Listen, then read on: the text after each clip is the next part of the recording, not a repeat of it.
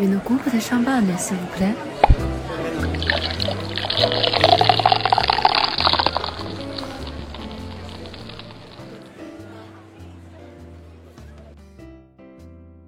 喜马拉雅的听众朋友们，大家好，这里是宾客文化。由于疫情的持续，许多朋友正在居家隔离，我们又推出了新一个系列的喜马拉雅的节目，让大家更多、更生动地了解香槟的世界。第一期，我们来聊聊香槟区的橡木桶。大家印象中清爽高酸的香槟，似乎只能是不锈钢罐发酵。与厚重的橡木桶毫不相干，而事实上，同许多葡萄酒产区相同，香槟历史上也是使用橡木桶发酵与陈酿的。在经历了半个世纪橡木桶与不锈钢罐的流行更迭之后，如今酿酒师们更多根据自己的需求来选择发酵与陈酿容器，也让更多香槟客重新发现了过桶香槟的魅力。今天，我们就从零开始，来了解香槟区的橡木桶使用方式与迷人的过桶香槟。橡木桶在香槟区的历史非常悠久。18世纪50年代，香槟区有一百五十家制桶商，几乎所有酒庄都离不开这些厂商生产的橡木桶。不过，随着现代化酿酒工具的普及，许多酒庄逐步抛弃了橡木桶。转而使用更加中性、操作简便、易清洗、控温也成本更低的不锈钢罐和水泥罐。这使得到上世纪六十年代前后，橡木桶几乎在香槟区绝迹。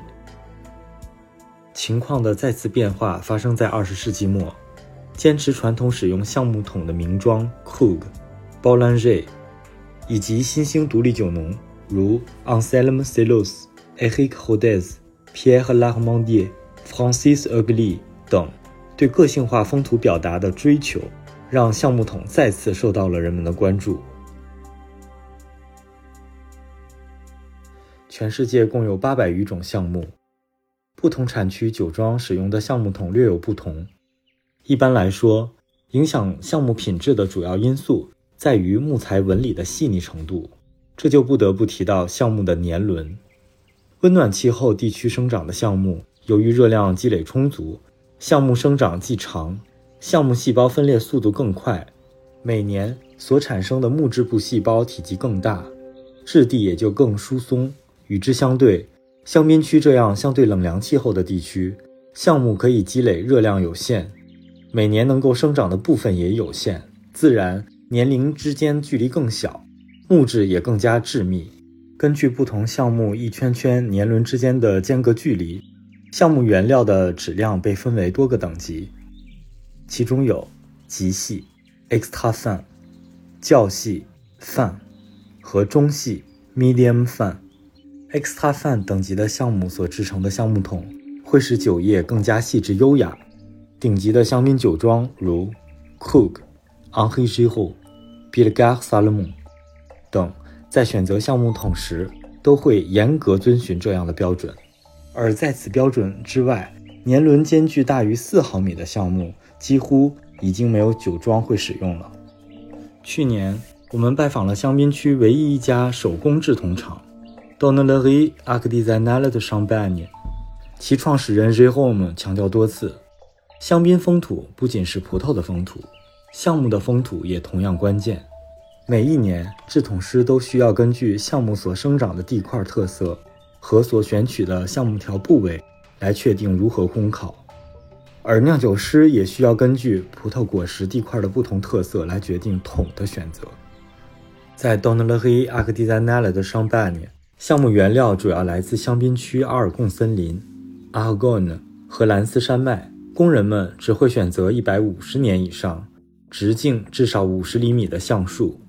其中一棵橡树可以提供1.5立方米的原料，而为了精选最优质的原料，这些木料通常要浪费掉百分之八十。选择好合适的木料后，橡木会切割成橡木条，这些橡木条需要在室外通风良好、日照充足的地方放置至少三到五年。这样做的目的是去除木料本身的苦涩味儿，使橡木中蕴含的单宁自然消散一部分。这样也会有利于增强橡木本身的香气，达到更好的成熟度。随后，这些静置过的橡木条会被切割成名为 duelle 的更小单位。通常，一个橡木桶需要三十根这样的木条。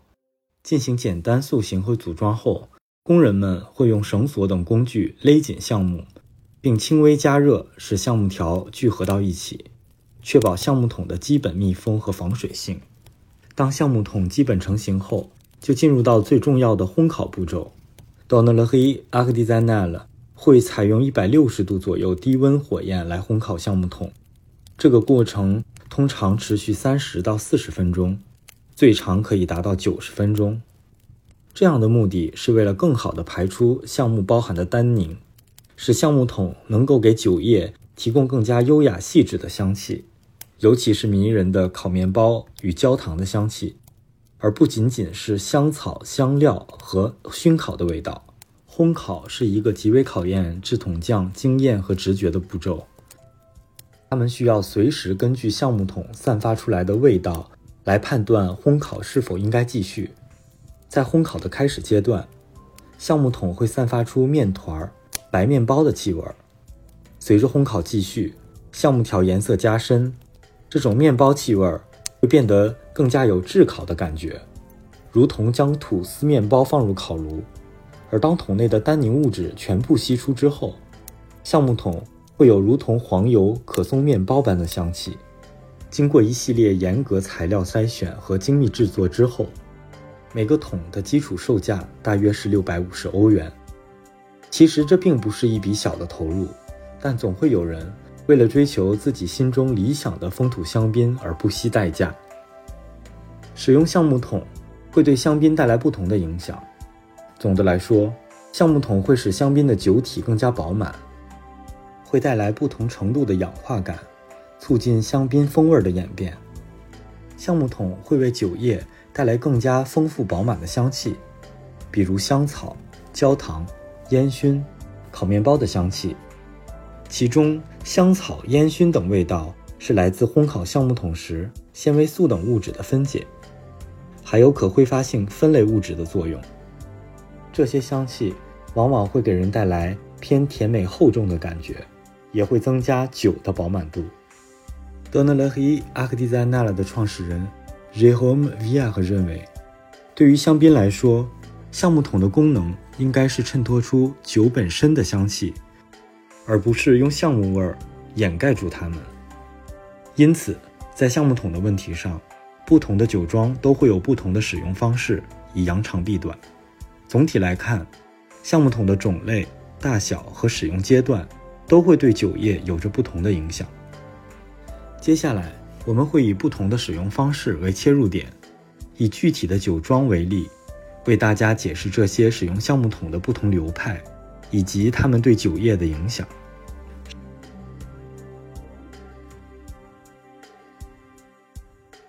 使用橡木桶作为酒精发酵容器，代表酒庄是 Cook。提起使用橡木桶发酵，Cook 库克香槟自然是其中的王者。Kug 全部酒款都会在香槟区制定的205升小橡木桶中发酵。这些橡木桶的原料来自树龄超过200年的橡木，平均使用年限在25年左右，最早的甚至可以追溯至1964年。而为了防止新的小型橡木桶为酒业带来不必要的影响，库克酒庄购买新桶之后，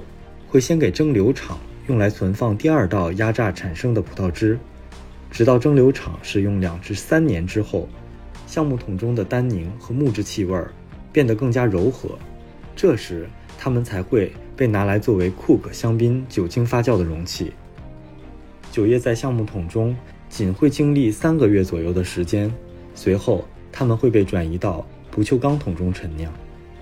尽管对于过桶香槟的争议始终存在，但鲜有人因为 Cook 过桶而批判它，反而都迷恋于 Cook 典型的烤面包、坚果等香气和其氧化还原及其平衡的精致感。这是因为在小橡木桶中进行发酵有许多优势。二百零五升相对小的容积提供了灵活度，让酿酒师可以分别存放并发酵来自不同地块的果汁。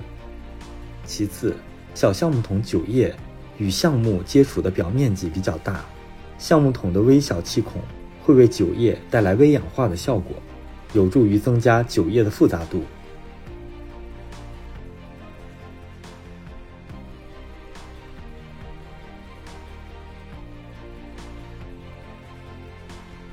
使用橡木桶作为酒精发酵和陈酿容器，代表酒庄有 Bollinger、Alfred Gratien 等。在香槟的酒精发酵结束后，二次发酵开始前，酿酒师需要将酒液进行保存与陈酿。于是，很多酿酒师也会选择直接在橡木桶中完成首轮酒精发酵与陈酿。在这个过程中，橡木桶孔隙所带来的微氧化作用可以丰富酒的香气，而随着时间的沉淀，颗粒较小的酒泥会沉积到桶底。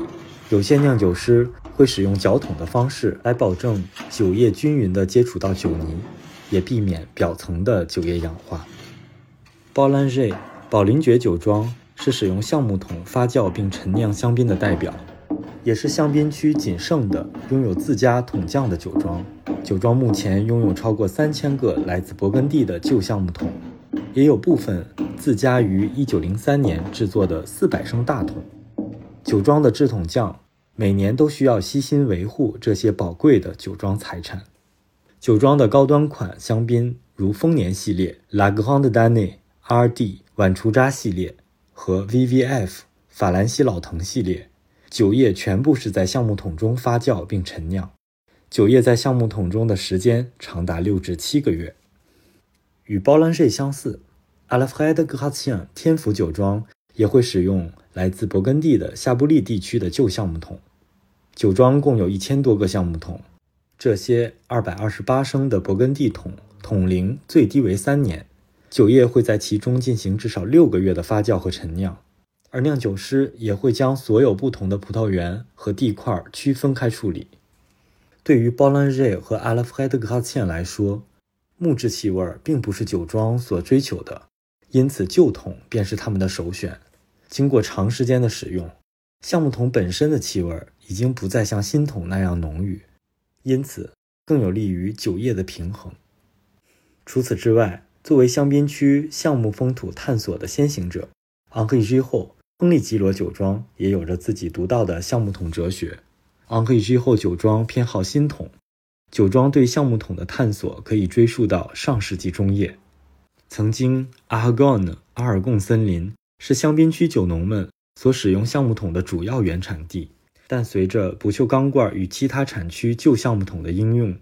人们逐渐抛弃了香槟区本地的橡木。老庄主 Claude Riho 认为，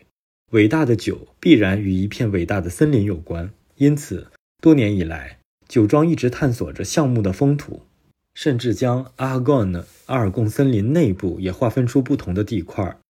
其中硅质砂岩和绿色粘土会使得生长出的橡木有着截然不同的特性。一九九零年起，Claude Giroux 推出了使用橡木桶进行酒精发酵和陈酿的 Feu de Chêne 橡木桶系列香槟。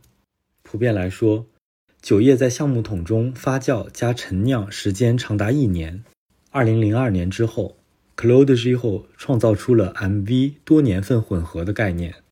并将 Feu de Chêne 橡木桶香槟划分为单一年份 Aragon 系列香槟和多年份混合的 MV 系列香槟。其中，Aragon 系列全部采用新橡木桶，这为酒液带来了如陈皮、白松露、香料、烤椰子等标志性的复杂风味儿，而 MV 系列。则会根据不同的批次选择不同的新橡木桶陈酿酒液比例，比如以2015年份酒液为基酒的 MV 十五，其中有百分之五十酒液使用新橡木桶进行酒精发酵和陈酿储存，而最新的 MV 十六使用新桶的比例则达到了百分之七十。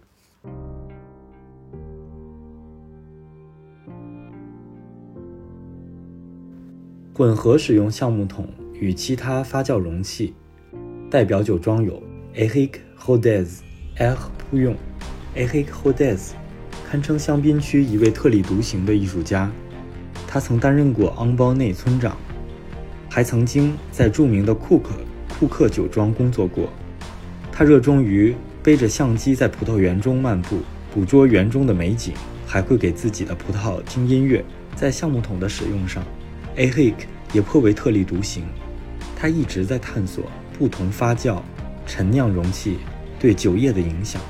不锈钢罐、水泥槽、橡木桶、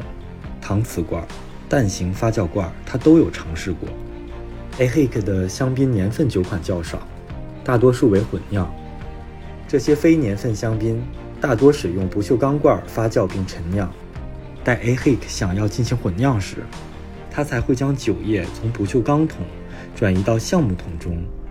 在橡木桶中陈酿一年之后，他才会进行混酿、装瓶，并开始二次发酵。这是一个非常繁复的过程，需要精密的计算和安排。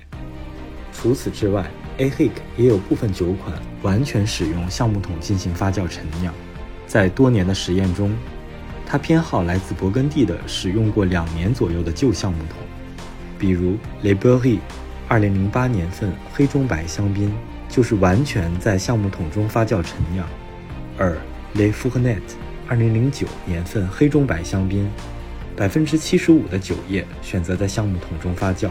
而剩下的百分之二十五，则是使用了搪瓷罐。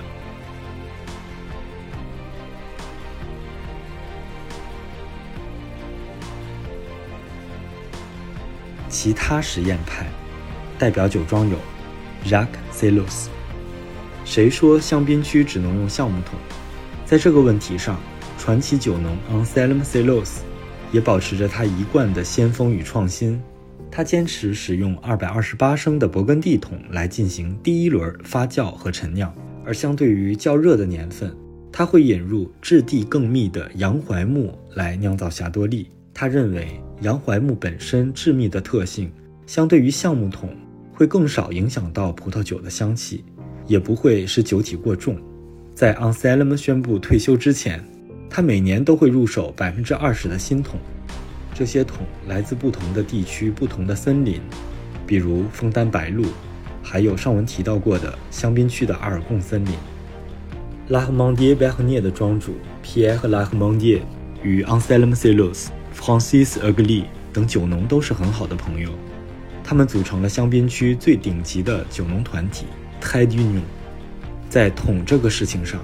他们也有着各自的偏好和坚持。La m o n d i e b e r n i e 如今会使用大橡木桶与勃艮第桶，前者大部分来自奥地利制桶商 Staudinger，这个家族制桶商位于伊布斯河畔，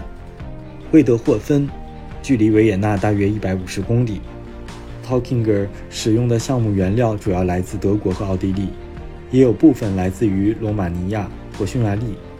皮埃和拉赫蒙蒂在2001年选定 Stalkinger 之后，一直在提高橡木桶的使用比例，如今已经超过百分之七十。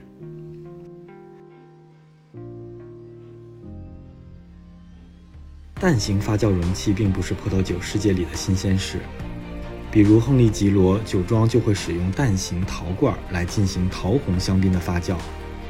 而致力于贯彻生物动力法与有机种植的独立酒农酒庄德苏萨，则进一步开发出蛋形橡木桶作为酒庄尚巴涅的苏萨 Grand Cru Cuvée Trois A 的发酵陈酿容器。相对于传统形状的橡木桶，蛋形橡木桶有利于酒液与酒泥更多的接触。从而避免用脚桶来丰富酒液的风味和复杂性，进一步减少了人工的干预。在三 A 的酿造中，来自阿维兹、阿义和昂包内三个特级村的果实